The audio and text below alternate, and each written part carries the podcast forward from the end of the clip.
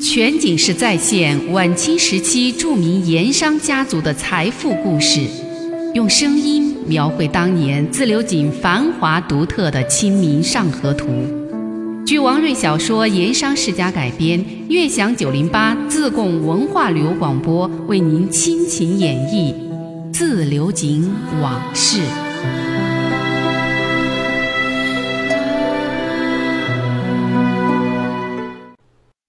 傍晚时分，华灯初上，自流井各条街道上喧腾热闹的市井之声一阵高似一阵。官家水利局所在的沙湾滩头也显示出一种生平气象，让人完全感觉不出将要出事儿，而且是出大事的样子。悄然集结在离沙湾河岸不远两处棚子之中。将要参与行动的四十名精壮盐工正分头歇息、养精蓄锐。那水利局里面的情况，比如说兵勇分布，共有多少间屋子，前后几道门在白天的时候，牧师爷以托人办事为名，再次经过了实地考察。而具体的行动时刻，昨天晚上，王朗云、严小凡和牧师爷三个人就商量定了。选在了天色渐晚的晚饭时刻。这个时候的人，经过一天的劳作办事，疲惫懈怠，体力精力经过了一天的消耗，已经很不行了。再一个就是晚饭的时候，个人的用心都放在了如何消停晚餐，以及饭后如何休闲，放在这些事儿上，脑子里防备最差，所以这个时候行动容易得手。看夜幕降临。穆师爷又在街头随手招来一个卖芝麻饼的儿郎，给了他两枚铜钱，让他以卖芝麻饼为名，再次进入水利局打探动静。片刻功夫，卖饼儿郎过来回话，里面的情形可以用风平浪静来形容。一众的职员兵勇正聚在厨房，指望着开饭。另外院子里闲散着几个人，也是一副无所事事的样子。正是起事的好时机，牧师爷当即带一帮盐工，手拿清一色的抬盐棒，气势汹汹直扑水利局。第一批四名打头阵的为首的就是刘铁棒。刘铁棒年近三十，身高六尺有余，长得敦实魁梧，臂力过人。据说呀，井灶上那种能装一百多斤的大黄桶，他能够一手提一桶，健步如飞。因此，才有了“铁棒”这么一个魂名儿，外号。刘铁棒父亲死得早，家里头只有一个老母亲相依为命。刘铁棒为人老实本分，干活也卖力。经别人介绍来灶上当挑白水的白水客，已经有两年了。挣下的钱供养老母之后，也略有盈余。不过这个人有个坏毛病，就是好酒贪杯，而且酒量大。每个月工钱领下来，除了家里买米买柴之外，通通都付给了酒家，经常还弄得捉襟见肘，日子艰难，落得自己年近三十了，还孤身一人，难以成家。刘铁棒平时为人豪爽，而且不怕事，敢亡命，在井灶上很有些名声。穆师爷这天去永新井选人的时候，井灶掌柜也是极力的推荐刘铁棒。所以，穆师爷今天就让他打头阵。只见那水利局大铁门半开，门廊之下，两个负责值守的离丁正对着一张条形小桌，摆上两碟花生米、豆腐干之类，准备喝酒解闷御寒，完全没有防备。刘铁棒他们四个人推门就闯了进去。两个离丁年长的那一位开口发问阻拦：“你们找谁？”刘铁棒等人也不回话，只管往里闯。那人见刘铁棒等人也不听喊，就有些发怒，不禁张口就骂人了：“狗东西，黑大汉，你听见没有？这是官家水利局，不许闲杂人等出入。”刘铁棒一听他骂人，腾的一下，无名火窜得老高，高声回骂：“你这兵杂种才是狗东西！”话音没落，刘铁棒手中那根抬盐棒，呜。就扫了过去，桌上杯盘碗盏带着酒瓶儿被扫落了一地。刘铁棒还不解恨，又抡起大棒当空劈下，那长条桌咔嚓，顿时断为两截。那两名兵勇大惊失色，慌忙夺门而逃。身后用白布蒙面的穆师爷也趁势进院，大声喊道：“打呀，统统给我打！”穆师爷白布蒙面，这是因为曾经几次进出水利局，和离局一些人打过交道，怕被人认出来，倒不是故意的装神弄鬼。全景式再现晚清时期著名盐商家族的财富故事，用声音描绘当年自流井繁华独特的《清明上河图》。据王瑞小说《盐商世家》改编，悦享九零八自贡文化旅游广播为您倾情演绎《自流井往事》。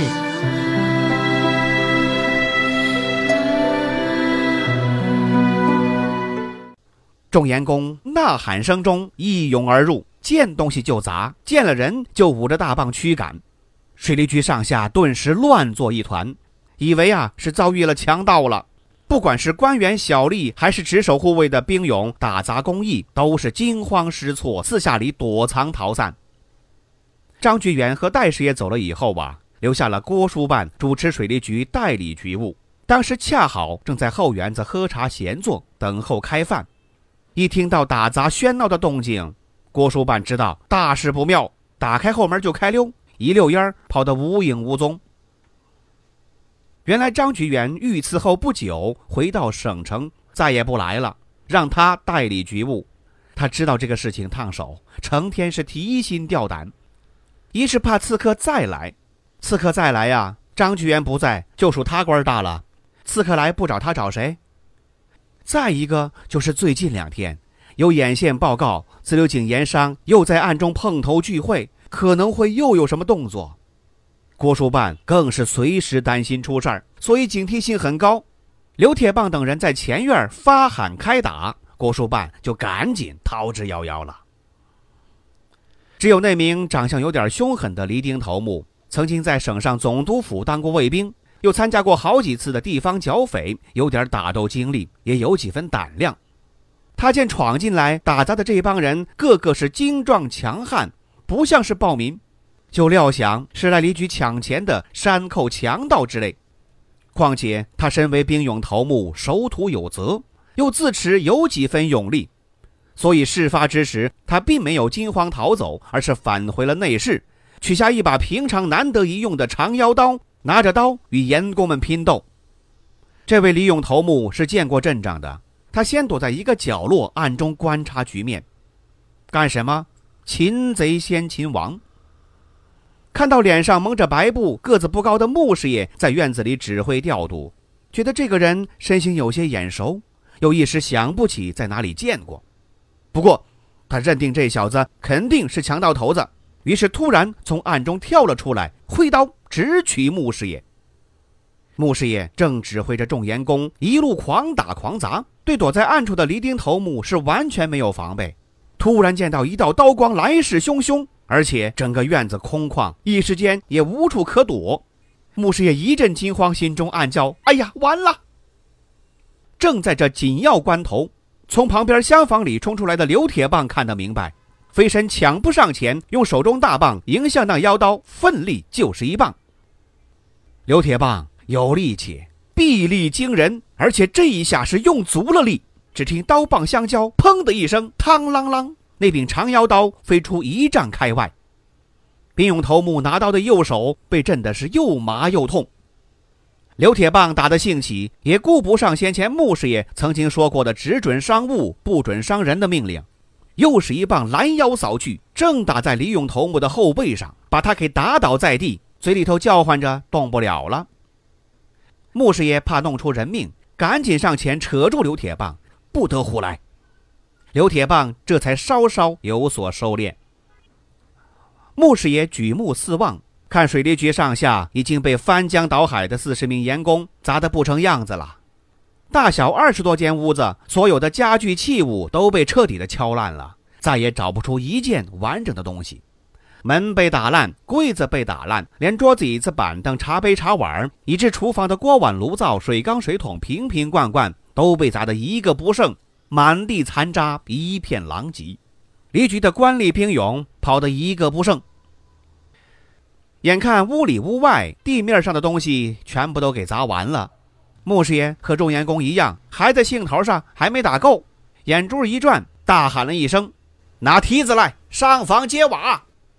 众员工一听，就搬来梯子，二十来个员工纷纷爬上屋顶，开始揭瓦了。只听稀里哗啦一阵乱响，房上的屋瓦被揭了下来，摔烂在了大院里。没多大功夫，二十来间屋子的屋瓦被揭了个干干净净，全部摔烂在房下。屋瓦揭完了，员工们又开始拆房梁和檩条，还有一些人则推墙毁壁。没多大功夫，整个水利局房屋全部被毁。除了那四面围墙还在之外，所有建筑被夷为平地，只剩下一片瓦砾残基。事已至此，是大功告成了。穆师爷想起昨天晚上王朗云一再告诫“速战速决，见好就收”这八个字的要领，就学着平素江湖上强盗行事的招数，两个手指伸进嘴里，打了一个响亮的口哨。听到穆师爷的信号，众员工从大门一哄而出。这按理说呀，打完水利局就算大功告成，就该见好就收。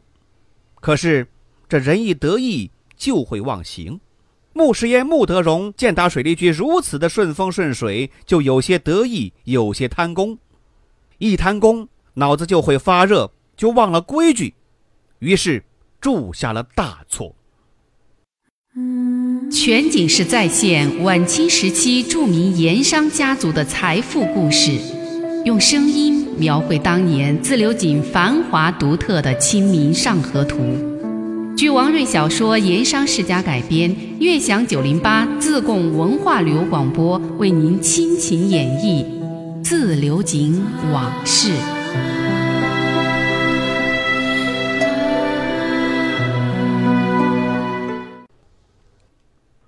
穆师爷率盐工砸水利局，顺风顺水，干净利落，没多大功夫就把水利局砸得片瓦不留。按理说，办好这桩王朗云交代的任务，正该见好就收。可是穆师爷脑子一热，就想起了官府的另外一个征离税的机构——票厘局。他想顺手把这票厘局也给一块砸了。砸票厘局，一是因为贪功，第二。就是他的私心了，因为他曾经和票离局一位官员结下了梁子，发誓此生有机会一定要报复回来。那个时候，他想君子报仇三年不晚，没想到没等到三年，这现成的机会就来了。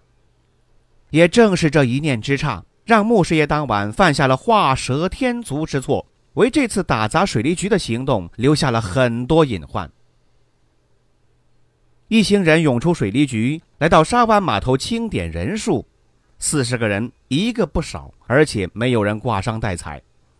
带队的穆师爷一想，干脆一不做二不休，趁势把东岳庙票离局也给砸了，为东家也为他自己出口恶气。于是下令原班人马抄小路，翻过龙凤山，往中云山的东岳庙一路赶去。穆师爷与那位票离局官员结怨。那是在一年多前新街五皇殿内的同庆戏院看戏的时候。那天晚上，穆师爷独自去同庆戏院看川戏，这是从威远县过来的一个戏班，在当地很有些名气。穆师爷看戏向来都是前三排的好位子。那天晚上，穆师爷的座位在第二排的正中位置，这是第一等的好座位，不管是听还是看都很合适。看戏到中途。他突然想去趟茅房，就趁两折戏换戏的空档外出解手。没想到回到戏园一看，他这个座位呀，居然叫人给占了。占座位的是一个四十来岁的中年汉子，穿着长衫，外面还罩了一件缎子马褂，头戴一顶嵌了珠子的瓜皮帽，样子很傲慢。穆师爷开始很客气：“对不起，你老哥子坐错了，这是我的位子。”哪知道对方很蛮横，而且出言不逊。什么你的位子？这位子上写了你的名字。这人的傲慢和不讲理出乎穆师爷的预料。不过因为是在戏园子里，大家在看戏，不便吵闹，于是就忍下这口气，没有发作。这个时候，旁边有人站出来替穆师爷说话，向那个人介绍说：“这是王三味堂王家的穆师爷。”谁知道那个人并不买账，也许是在大庭广众之下，当着众人的面不好下台，就还是口气很强硬的说了：“什么王家李家，我只认朝廷皇家。”这种目中无人的做派，就真正让穆师爷动气了。他心想啊，闯荡江湖以来，倒是少有遇到这种自以为是、仗势欺人的家伙。不过，因为当时是在戏园子里，众人都在看戏。他也没想把事情闹大，在戏园方面也有认得穆师爷的，赶紧过来好言相劝，又另外给穆师爷找了一个座位坐下，一场座位纠纷这才得以化解。后来穆师爷才听人说，那强占他座位的瓜皮帽男子是东岳庙票离局的一个书吏，不久之前刚从省城来的，仗着自己是官府吏员，为人做派很是逞强。穆师爷当时是忍气，没有再做计较，但心里头从此就跟他有了这么一个疙瘩。穆师爷是江湖人物出身，按江湖规矩，那是有恩报恩，有怨报怨。从那天以后，忍不下心中这口恶气，总想找个机会要收拾一下这个不知天高地厚、想仗官府权势欺负人的家伙。王朗云的侄儿王驼和穆师爷一向都关系很好，听穆师爷说起这事儿。心里头也为他抱不平，说过好多次要找手下家丁或者是民团团丁，把这家伙黑打一顿出气。但是穆师爷考虑到王驼年轻气盛，掌握不好分寸，难免下手太重。像上次和秋月在登杆坝元宵灯会与叙州府高衙内一行闹出那场祸事，就把事情弄过了头，反而坏了事。所以说穆师爷始终没有答应。只跟王陀说：“君子报仇，三年不晚。”没想到如今却有了打水利局这种天赐良机，所以才决心公私兼顾，趁机把票离局一并给打了，在局子里找出那位吏员，痛打一番出气。全景式再现晚清时期著名盐商家族的财富故事，用声音描绘当年自流井繁华独特的《清明上河图》。据王瑞小说《盐商世家》改编，悦享九零八自贡文化旅游广播为您倾情演绎《自流井往事》。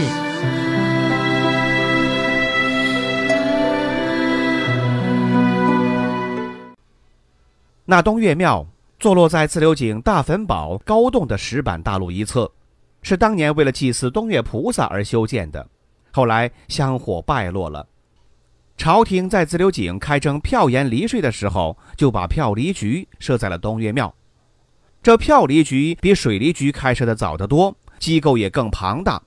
不过票离是早有的定规，盐商虽说不情愿，也还能忍受。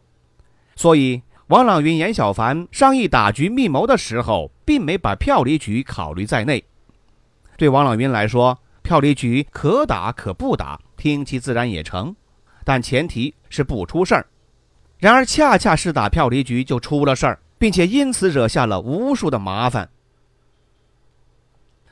东岳庙离沙湾不算远，抄小路也就半个时辰。穆师爷当日带的都是精壮汉子，一路紧赶，不大一会儿就到达了山门。穆师爷知道水利局已经被打了，官府可能已经得到消息了，兵丁很可能会马上出动搜捕。所以事先对众眼工就交代，打砸票离局下手要更快，撤退要更为迅速。大队人马到了这儿了，门前一声呐喊，连侦查探路的环节都免了。穆师爷还是白布蒙面，率领着四十名盐工，像群狼捕食一般就闯了进去，指东打西，见东西就砸，边砸边喊，里里外外是狂砸一气。票离局那些官吏兵勇。平时都是仗着官府的权势高高在上，欺压盘剥，无所不为；真正有事的时候，却是一个个当缩头乌龟，不敢对阵。今天突然见打杂的盐工一个个来势汹汹，心里那个怕呀，东一个西一个全跑了。穆师爷为了出心中一口恶气，特意在院里院外仔细的搜寻了一番，一心要找到那位曾经惹过他的那位吏员。他心想，要是找到了，拉出来痛打一顿，要弄断他一只手脚才好。不过可惜呀，可能是恰好那位吏员外出了，或者是已经调离别处了，总之，几间离官办事的屋子，牧师爷找了个遍，都不见踪影。而时间紧迫，此地不容久留，牧师爷没找到，也就只好带着遗憾走了。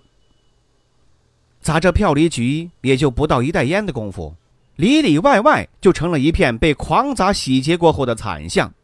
见事已成功，牧师爷也是一声口哨，众员工听到了就收棒退出大门，四下逃散。